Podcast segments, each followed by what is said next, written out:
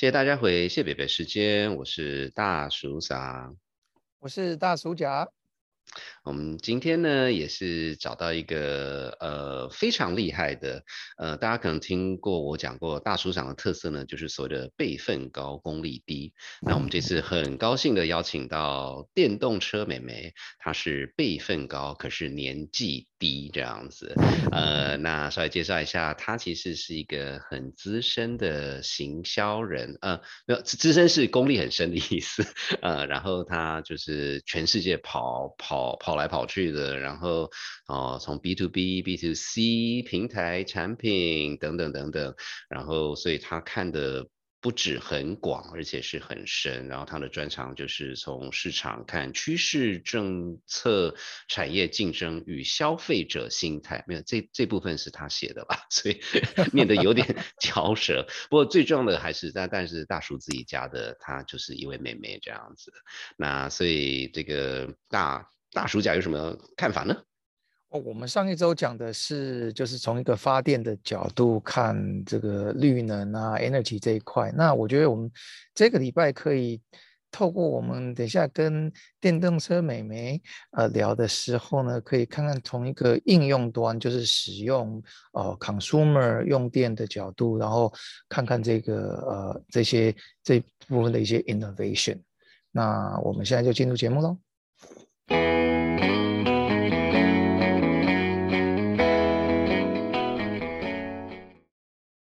大家好，我是大叔家。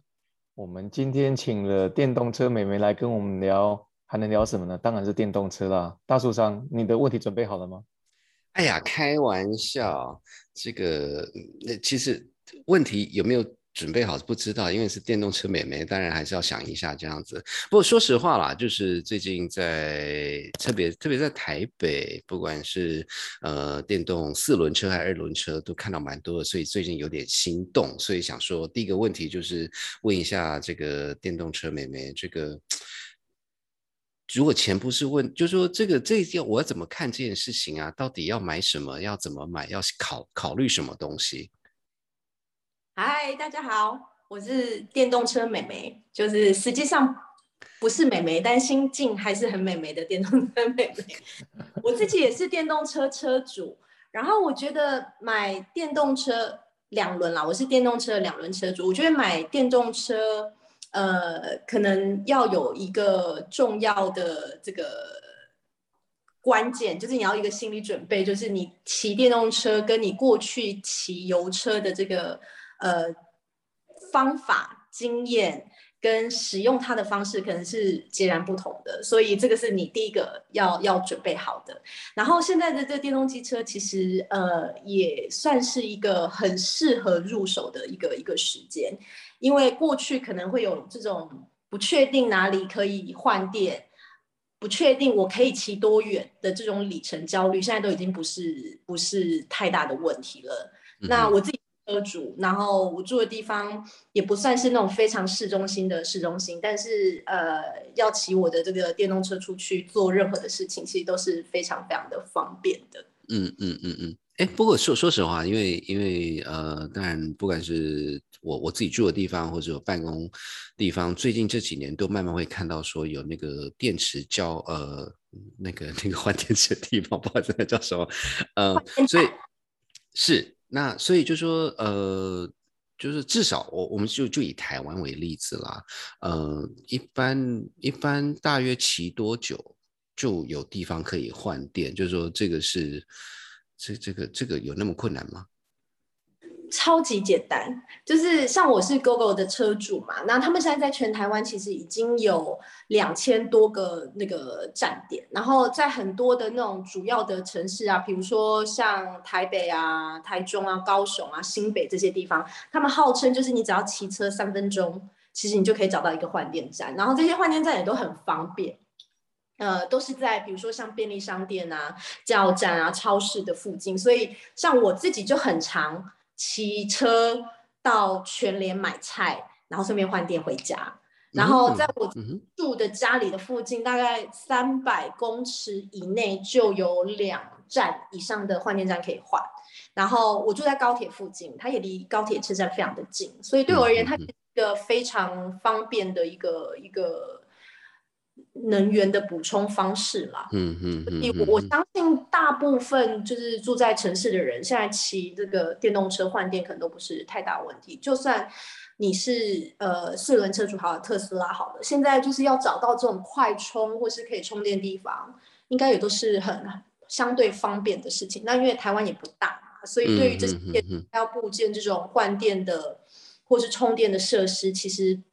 嗯，比起欧洲或是像美国这么幅员这么广大的国家，应该是相对容易很多。嗯嗯嗯，哎，不过说说实话，就是这件事情有一点好奇，就是说，当然台湾的电力至少过去一二十年是没有问题的，可是，呃，我猜这个可能就是第一个还是要人去布这些点，那另外一个是从一个政策角度上也是要有相关的配合，所以台湾有做这些吗？还是其实这件事情是简就是很简单？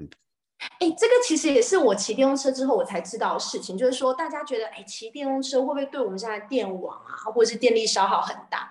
其实电动车还蛮省电的。我之前有看过一个数据，就是说你骑电动车一个月，可能才是你一个家庭一个 household 可能一天的用电量而已。所以它其实对电网这个的的这个需求，电力的需求应该是很很少才对。嗯然后再就是说以呃政策上来看，就是相信跟我一样这几年买买电动车的，其实还是有有受惠那个政府的补助嘛。然后就是以车价原本车子的价钱再扣掉补助，其实还算蛮容易入手的。所以就像我刚刚讲，就是说现在也不怕，就是说哎。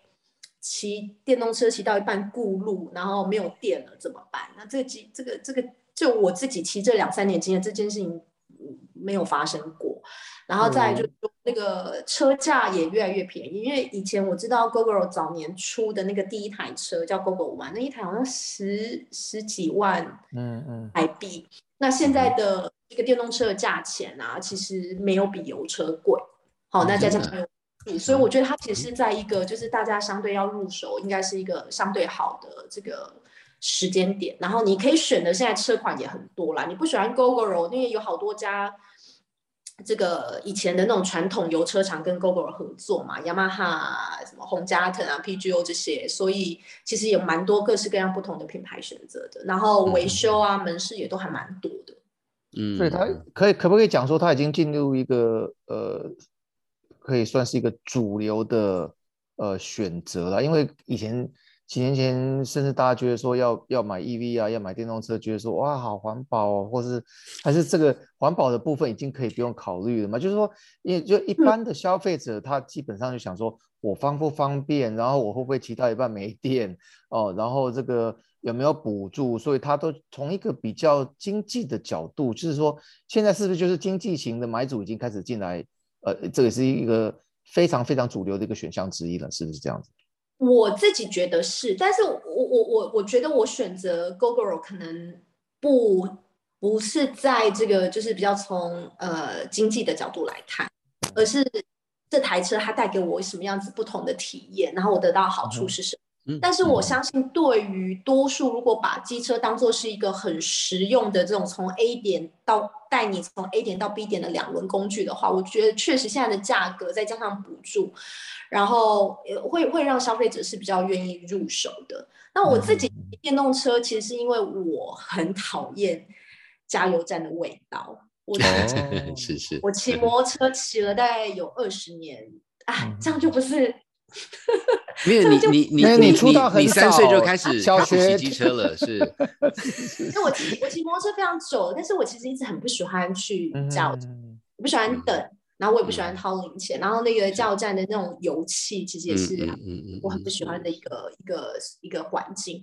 但是就如果就以骑 GoGo 来看，因为它换电嘛，那我刚刚提到说那些换电站其实都不在非常非常方便的地方，那换电又快。所以嗯其实它是相对一个比较好的体验。那也许对一些女生，像我这样的女生而言，我我觉得它其实是一个好的产品。嗯然后还有一个是，有骑摩托车的人啊，可能多少都有被排气管烫过。我自己就有是是是，我我没有骑，但是我做过，我小时候被烫过一次。对你有被烫过，你真的超级怕那嗯个是是是是是排，气管。那电动车没有排气管，哦 啊没有，Good 对 point，对 yeah，对这是没想过是。对，这个很重要。那个骑脚踏车的会没想到，就是。没有，我跟你讲，我这个人超超级超级那个文未未文清的，就是，you know，现在现在有电动车的时候，我就只能骑脚踏车了。对，然后再来就是它还有一个我自己就是这么多年就从小骑摩托车的人来看，我觉得电动车它真的比较好骑，嗯它骑起来就很像那种你刀子切过奶油蛋糕一样，它真的就是又滑又顺，因为它是嗯马达不是引擎嘛，哈是是是它加速错很快啊。对啊，然后它也，然后重点是它它也没有噪音，它很安静，然后再一点都不臭。所以，呃，当你骑它到这种就是户外的这个环境里面，远离城市的时候，其实你是可以更能听到大自然的声音，然后嗯你嗯嗯闻是那个空气世界会是比较好的。所以我觉得嗯价格当然会是因为消费者嘛，买东西都还是多少会看有没有补助，可能又增加那个购买的意愿。但是我觉得这个产品是好的产品，它才是一个关键。嗯嗯嗯嗯嗯，对，但是我刚说嗯你你要用这个产品，一开始的准备，你可能要稍微改一下你过去用这一个产品的方式，因为以前油车其实你就是骑。你就去加油，没油就去加。然后，如果你有几个一两个礼拜都不骑，你放在家里，你可能不算有成本嘛。嗯嗯，但是电动车，以我现在骑的这个 GoGo 电动车，你基本上每个月是要付这个那个换电的费用。对对，电池嗯月哼哼，下面看就那这这跟手机一样啊，不是吗？就每个月要照付你，不管有没有用啊。一样嘛。你看你你你就是打电话，你就知道我没打，我还是得要每个月缴那个月租费。嗯，但是因为我们以前就是机车王国，这个几十年来爸爸妈妈就是这样用车，小时候你也是这样骑车，所以我觉得那个观念是需要去改变的。就是说，对于订阅一个服务，如果你没有办法使用它，你可能每个月的这个固定成本还是在那个地方吼。所以我觉得嗯还好，我们我们 Netflix 也是都在都都这样在缴月是租月租啊，所以 OK 啦，OK 啦，OK 哎啦。我为什么有被点名的感觉？因为不不，你就是你就造福人群嘛，你你你都没是看，但是你的朋友就看了，OK 的啦。是是是是 是是啊，现在电动车也是这样，因为你知道那个换电网络要人家要盖站，然后要是是要电要买电池，那你当然是是是照顾是，朋友，让他们就是大家对，有很多的站，有很多因为大大家太客气，真的那个那个我我记得那钱很少，所以我也不在意，说 whatever，不要来烦我，可以啦。那，像我我骑的电动车，那个月租费其实也还好、欸。如果你都是短距离骑乘，一个月两三百起跳，然后平均三四百，其实也还好啊，跟 Netflix 也没有到差很多啦。哎，不好意思，不好意思，但是不要边骑边看就好。这这我我我我是很有名的山顶洞人，我就住在山山洞里面，然后那个偶尔会头探出来看一下这样子。所以你说呃，就是你你如果是骑 GoGo，因为你是骑 GoGo 的嘛，然后你换的话是它是你有一个 flat fee，然后再每次换几次再另外加上去，是这个意思吗？对对对，它概念上是是这个样子，就是说，呃，它现在就是资费方案其实有分蛮多种的，就是有那种呃一个月呃给你多少公里，那你你骑完了，你就是每一个公里多少价格，这个跟电信方案很像。嗯，然后它也有那嗯。种跟电信方案很像，叫做那个那个骑到饱，好吃吃到饱，OK OK，固定月租，然后就是你可以你可以骑很多，那你就赚到。然后比较新的，像我这种就是可能是比较短距离骑乘的，其实他们还有出一个方案，叫做是用安时计价的。安时，安时是什么意思？你想象一下，它就像汽油的公升，它是一个计量的单位。哦 OK，OK，OK，电池电池里面的这个 consumption 这个了量，解了解了解嗯。嗯嗯所以它基本上就是你像我的是那个最便宜的那个自由省二九九，所以我我每个月就是付二十呃两百九十九块，这是基本。然后它里面就是有固定我可以骑乘的这个安时。那如果我都把它骑完了，那我我多出来我就是呃一个安时多少钱这样付。嗯，所以它其实嗯跟那个电信费用确实是概念很像的，嗯嗯嗯所以其实也不贵啦，就是基本上二九九，等下手手机手机也大约这个钱而已啊。对啊，对啊啊，我从来没有听人抱怨过手机很贵啊。应应应该反反过来讲，我所有不是住在台湾的朋友都说，哇，台湾手机好便宜。是是是，对，这个这个电动车美没有讲过，就是其实就是我我在猜，就是一个消费者的一个习惯，然后他比较的对象，因为很久很久很久以前的手机就是这种定价方式，所以大家不觉得特别奇怪。那因为我在估计的，就是说，就可能。要买电动车的人立刻想到说：“哎，我以前买在买油车，在骑油车的时候都没有这种东西，所以这是新的，他受不了。”对啊，就是以就像我刚刚讲的，呃，我我讲一个很好玩的，就是说我还没有骑电动车之前，我还是骑油车嘛，我真的想不起来我的那一台车到底是哪一个牌子，以及它是哪一个型号。然后我我记得我还是去买那种二手的中古车，所以 I don't。F care，到底是 你知道，就是到底什么品牌？因为你你对于这个工具，你你你的期待，或是你用它的方式就是这个样子。然后它也是一个非常经济，然后非常在某种程度上非常便利的一个东西。你要骑就啊，然后没有油就是加。但是电动车它是一个，我认为它是一个完全截然不同的一个产品哈，它有智慧。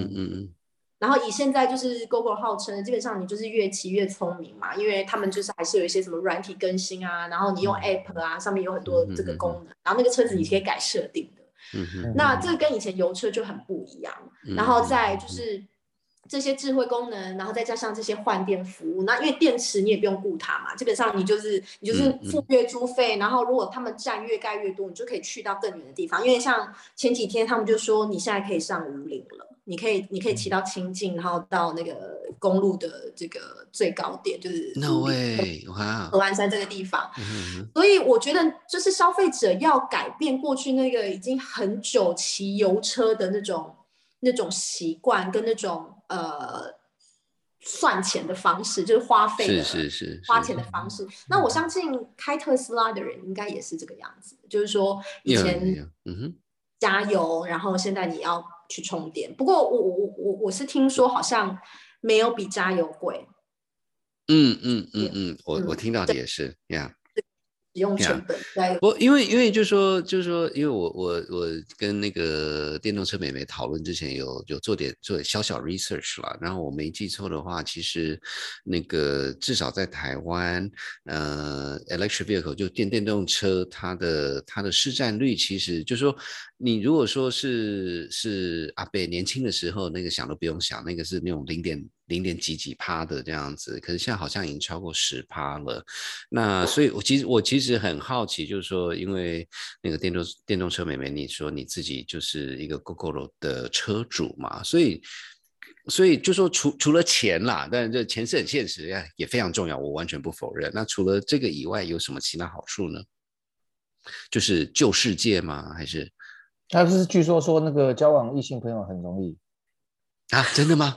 天哪！对，我不知道，我我听不是我自己，我朋友跟我讲的。不过我我要跟 你帮朋友问的，是不是？我帮朋友问的，对，很很多很多朋友会想知道。我我就是除了钱以外，有什么有什么其他的想象？呃呃，就是呃，好了，另外一种想象。因为我觉得，就是其刚开始就是早年啦，我相信买电动车的人啊，都是那种所谓的那种市场 early adapter。就是他对于那种创新的产品啊、高科技的东西，他接受比较接受度比较高。姑且不论他到底要花多少钱买这个产品，以及他整个成本是什么，所以这一群人本来就有一一个很类似的样貌，好，他们喜好可能很类似，搞不好年纪也很相似。那这群人因为一个产品，然后就容易聚在一起。所以我记得 Google 以前有一个那个，你你如果你是 Google 车主，你应该会蛮常听到这句话，叫做“其实你是买车交朋友啦”。你你买，嗯嗯嗯，那个那个叫做过程，但是你做这件事情是你是真的在交朋友。所以 Google 这个社群啊，在早年其实还蛮好玩的，就是大家会有很多的这种车聚。然后你们应该有听到，就是这几年其实有一个活动蛮有名的，我还没有去过，它叫做快闪台北桥。台北桥听过哎，你知道？你知道台北？我有听过。那那那什么东西？那什么东西？台北桥你不知道是什么东西？台北桥是连接台北市跟新北市的一座桥，它叫台北桥。那因为它是一个很重要的那个交通要道，所以你只要每次每天在那种就是尖峰的这个通勤时间，你就会看到很有名的、全世界闻名的叫做机车瀑布。有有有哦，那个照片我看过呀。对对对，他们就会看很多的机车，就是从上而下。那你如果你有骑过机车，你就知道那个你在那个里面有多恐怖。你就是戴十 层口罩都救不了你。是是是。然后还会被别人的排排气口烫到这样子。嘿，也也是有这种可能，但是它就是不是一个很很舒服的一个是是环境跟所以早年就是 join 这个 Google 这个 community 的人，其实他们就有很多快闪活动，然后有一个很有名的就是快闪台北桥，就是完全扭转那种台北桥过去就那种机车下来真的很多，可是你你你听到的，你你鼻子里面闻到的就是很臭的这个废气，然后当然就很吵嘛。那快闪台台北桥当时他们说这个叫做宁静革命。嗯，然后后来他们好像还有创世界纪录，好像就是上一两千台车，然后大家一起快闪。哇，对啊，还有很多类似的这个活动啊，所以我觉得它它其实是营造了一个社群的一个能量跟认同感。然后其实我也是那种亲朋好友骑的，觉得这不错，那好康后康到修补。所以其实有很多的那个 Google 车主其实都是那个互相推荐的。嗯，我觉得这也是这个台湾电动车为什么在这几年好像还不错。然后刚刚有提到说那个 market share 好像有到十个 percent 以上。那是我我为了要来跟大家聊天，我前阵子有查了一下，就是那个大概已经有这样的市占了。那如果你以 Apple 来看好了，那个全世界市占多少？靠靠大叔上。啊，呃，二二十五有吗？没有。我前阵没有。Apple 的 Global 的市占大概只有三点五 percent 而已。你看，三点五，No way，真的吗？真的是三。因为以前我记得有到十三还是三呢？十三吧。十三还是？哦，十三，十三，十三，对对对对，一三这样子是。Apple 哎，但是这个十三十四的 market share，它可能拿了就是那个整个 industry 的那个 revenue，可能就是八九成以上。是是是。说那种九成以上的数字，然后最近好像就是大概八成啦。好像 number one 是 Samsung，对不对？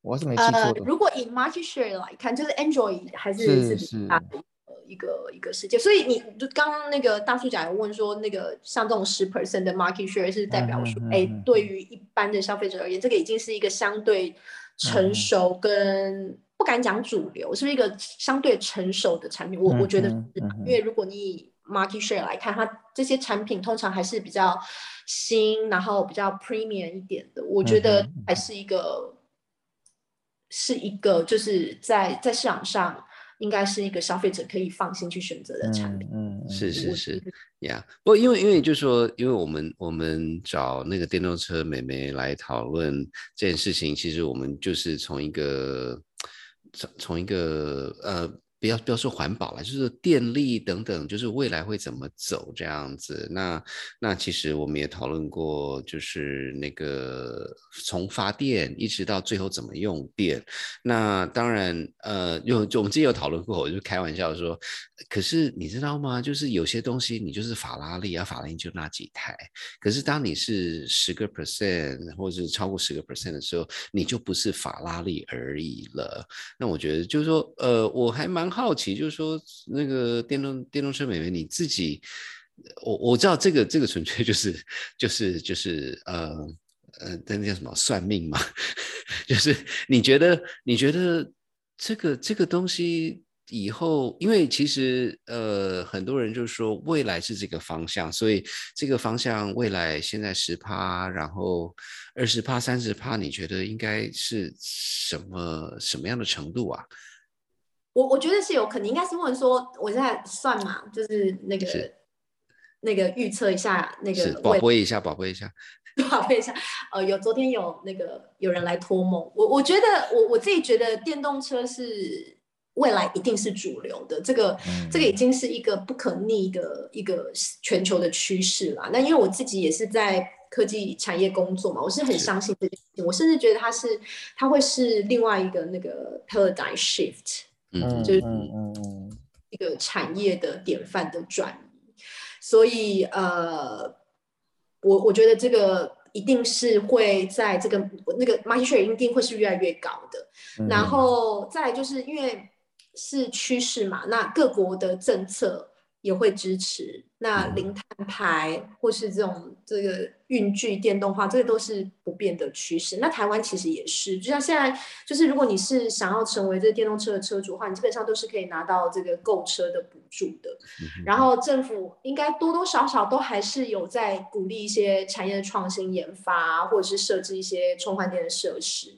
那台湾比较好玩，就是这个之前那个禁燃油车的那个那个目标，好像是二零三五吧。然后后来就好像有点法家湾政策嘛，就是换人之后好像就是不敢这个目标，因为台湾的那个油车的那个产业还是很大哦，还是有一些当然势力存在。但我自己的不管是从一个用户的角度，或者是在科技产业工作的角度，我觉得这个是这绝对是未来趋势。你说 market share 十 percent 有没有可能到二十 percent、三十 percent？我我觉得是有机会的。嗯嗯嗯嗯嗯，那不知道多久会发生啊？但我个人相信它。一定会发生。嗯嗯嗯。哎，那如果跟跟其他的国家来比较的话，我你刚才想说台湾十 percent，那当然就是比较要有意义的比较。比如说，我不知道，就是说其他的国家，比如说像好像越南也是骑摩托车骑的蛮凶的国家，对不对？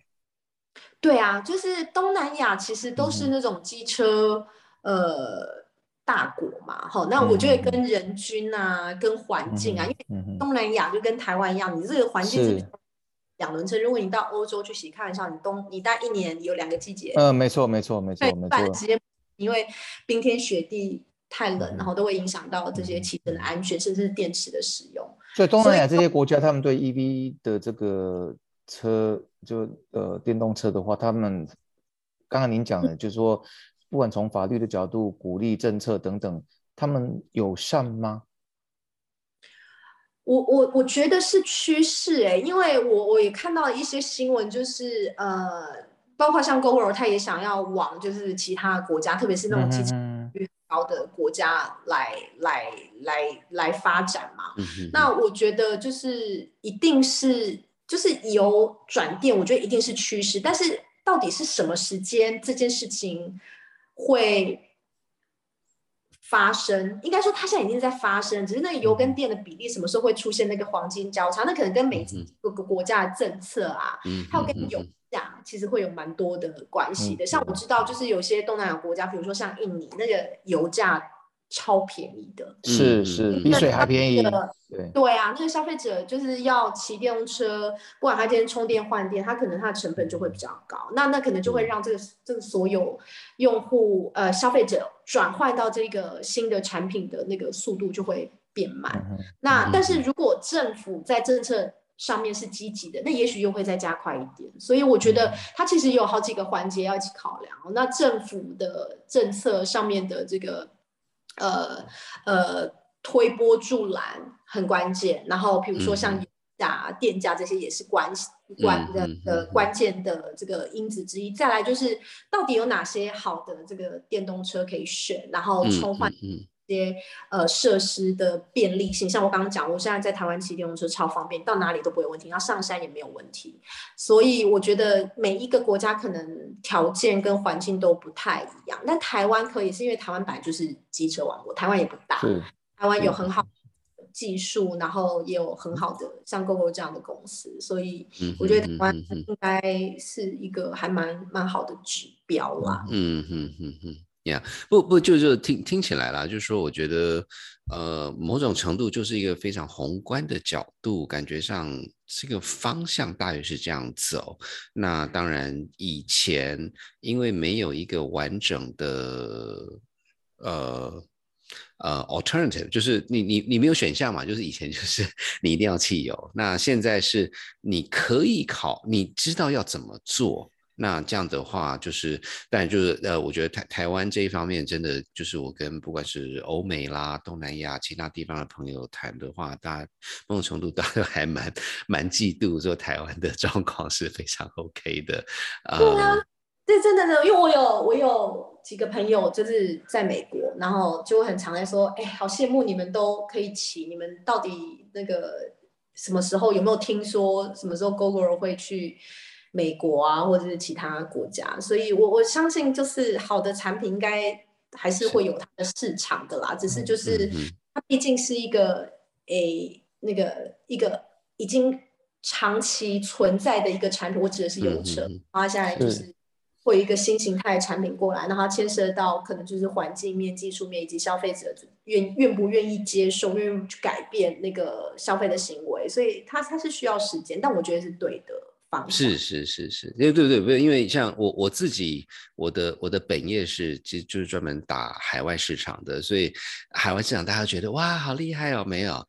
一次一个会议，然后一个会议做一件事情，就如果能够一步一脚印，就就很厉害了。这个是，这个是呀。好，那我讲，我们今天十月时间到约大约到这边，那也非常感谢电动车妹妹跟我们分享，从一个使用者，然后他对台湾的这个这个电动车的这个这个看法，呃，真的很深入。那这样的话。呃，我我我我还是要决定我到底要买买哪一台车子这样子。大树上可以先考虑买电动脚踏车。对啊。不要，不要，要买就买电动车，怎么买电动脚踏车？我知道，你就你就一副想要加入那个电动车邪教的行列。电动车真的对环境比较好啦，真的真的，你你骑骑看玩玩看就知道了。是是是是，就这就是信仰。的力量是。真的？没有我我跟你讲我 我其实一直想问然后不好意思问说哎电动电动车美眉你在哪里骑车？我就骑你旁边这样子，这种怪叔叔都出现了，夜深了，是是是是是，好那就还是那句话非常谢谢谢电动车美美的这个跟我们分享。那我们就是呃谢美时间谢谢拜拜拜拜。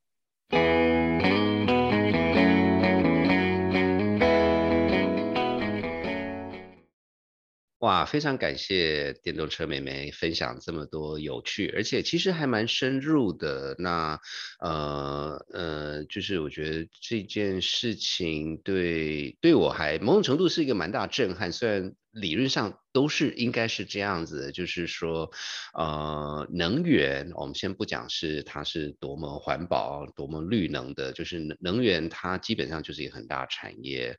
所以呢，呃，上个礼拜我们跟瑞讨论这个加州的绿能政策，然后今天跟那个电动车美眉就讨论到了从台湾的角度、台湾的经验，我们怎么去用电，然后这里面就是嗯。虽然呃骑车或开车用的电，它其实没有特别分说你是是多绿还是多不绿这样子，可是就是呃因为有一些新的政策而产生了一些新的做法，这个这个就真的真的这个这就要讲一句日文，就是 Thank you, ni a 马 i 意思就是说，我们有学习到新知识的意思，耶！长知识。哦，没有，我我我我我我以为看那个汉字，我以为就是很辛苦而已啊，没事。任何知识的 增长都是要透过很辛苦的 的一个过程。是呀，那大大大叔讲，你觉得呢？那我觉得这个跟呃瑞放在一起来想一想，就是说，第一。呃，当政府要补助给钱的时候，很明显是有用的，因为你要补助的话，就会有一大堆人跟你拿钱，所以 OK，这这这就不用讨论了哈。但是 更重要的就是说，呃，还是回到说政策面如何在一个能够有效率的，而且是一个正确的方向，让大家除了拿钱之外，那个上上个礼拜讲的胡胡萝卜跟跟跟棒子的概念嘛哈，所以我觉得呃这个。呃，补助也好，啊，政策也好，我觉得这个是呃，要把它形成整个完整的一个体系，都是不可或缺的呃工具。对，是是是，对我觉得就像刚才大叔家讲的，嗯，那个棒子跟胡萝卜要并行。那我觉得这边可能大家会觉得，那这边胡萝卜是什么？其实很简单。那不好意思，这个时候就要马上经济学魂上身，这样子就是就是竞争。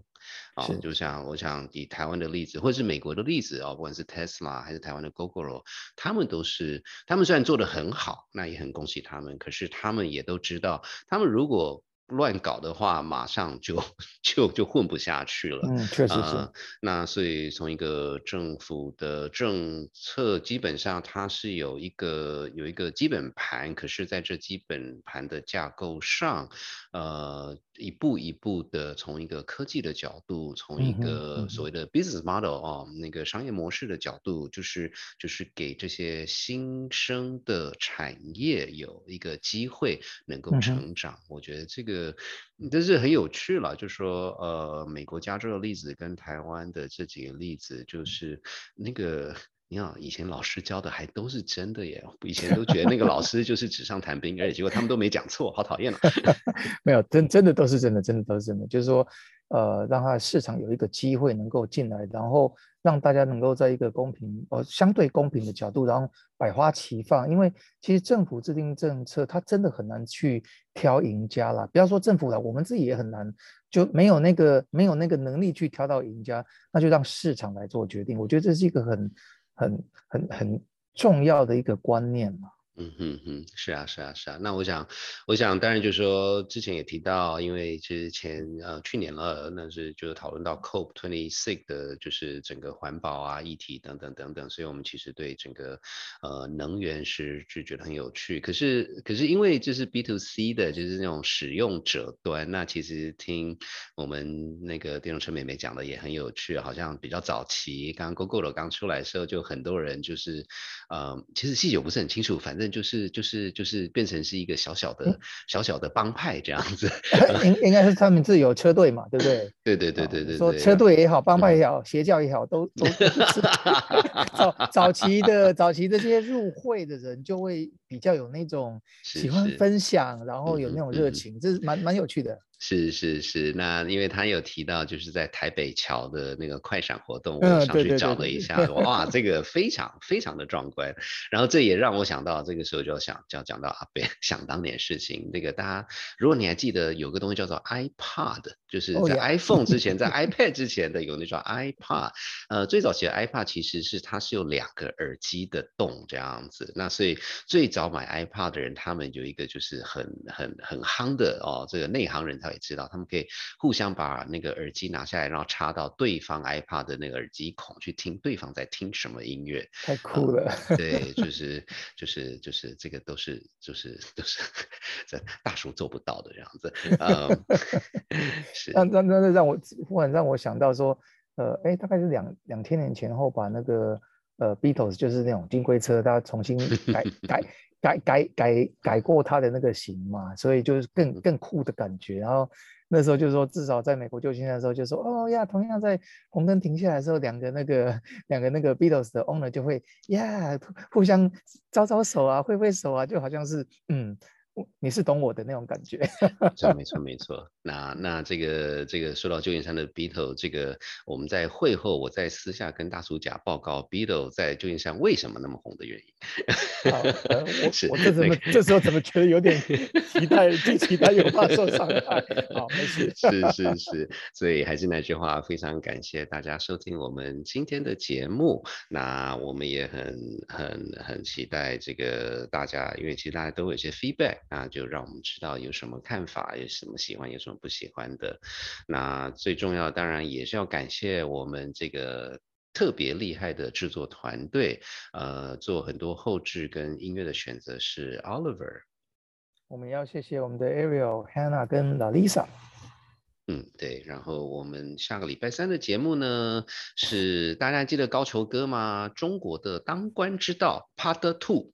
哦，所以我们继续讨论这个这个到底这个你以为考那个北京大学很难？那个是那是简单的那一部分，是没错。那那如果您喜欢谢磊的时间，也请您记得在聆听的平台上订阅、打五颗星、按赞跟留言。